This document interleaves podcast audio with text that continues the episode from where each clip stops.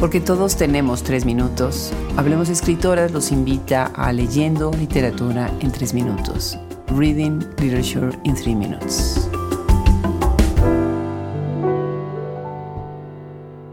Habana Año Cero, Havana Year Zero, Charco Press 2021. Len, su autora Carla Suárez y su traductora Cristina Maxuini. Todo ocurrió en 1993, año cero en Cuba, el año de los apagones interminables, cuando La Habana se llenó de bicicletas y las despensas se quedaron vacías. No había de nada, cero transporte, cero carne, cero esperanza. Yo tenía 30 años y miles de problemas. Por eso me fui enredando.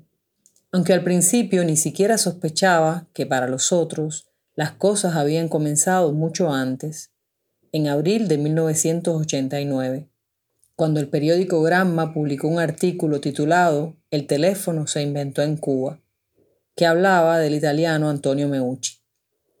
La mayoría de la gente habrá olvidado poco a poco aquella historia. Sin embargo, ellos recortaron el artículo y lo guardaron. Yo no lo leí.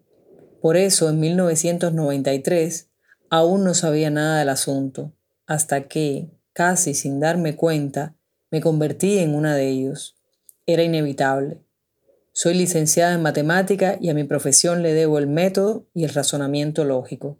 Sé que hay fenómenos que solo pueden ocurrir cuando determinados factores se reúnen.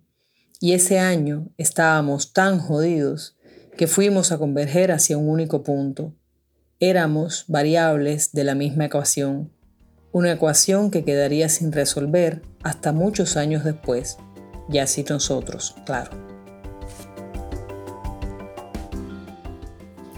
It all happened in 1993, year zero in Cuba, the year of interminable power cuts when bicycles filled the streets of Havana and the shops were empty.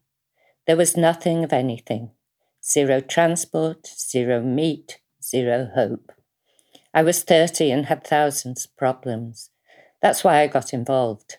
Although in the beginning I didn't even suspect that for the others, things had started much earlier. In April 1989, when the newspaper Granma published an article about an Italian man called Antonio Meucci under the headline, The Telephone Was Invented in Cuba.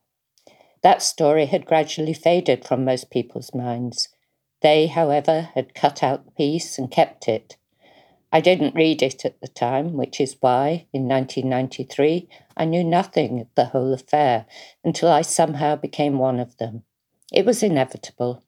I'm a mathematician. Method and logical reasoning are part and parcel of my profession.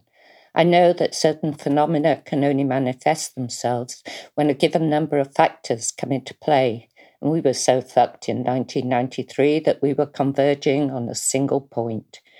We were variables in the same equation, an equation that wouldn't be solved for many years without our help, naturally.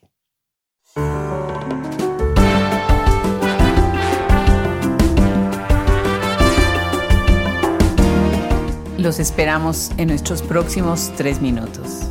Esto es Hablemos Escritoras.